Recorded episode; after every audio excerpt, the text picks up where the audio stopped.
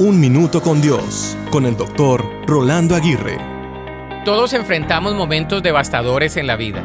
Por ejemplo, pérdidas, pruebas y desafíos que nos sacuden hasta lo más profundo de nuestro ser. Sin embargo, como creyentes, tenemos la promesa de que Dios puede transformar lo devastador en algo hermoso. Por lo tanto, cuando enfrentamos lo devastador, podemos acudir a Dios en busca de consuelo y de fortaleza. Él nos sostiene en medio de las tormentas y nos muestra su inquebrantable amor.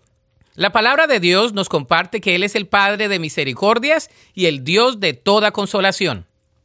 Él es quien nos consuela en todas nuestras tribulaciones. Además, la clave para la transformación está en confiar en Dios, incluso en medio del sufrimiento. Aunque no entendamos el propósito de lo devastador en ese momento, podemos confiar en que Dios está obrando a favor nuestro. Si te encuentras en medio de lo devastador, recuerda que Dios puede traer belleza de las cenizas. Busca su presencia, confía en su amor y permite que Él transforme tu dolor en un testimonio de su gracia y de su poder. En Cristo encontramos la esperanza que trasciende todas las adversidades. Dios es un experto en tomar nuestras experiencias más dolorosas y convertirlas en oportunidades para su gloria y nuestro crecimiento.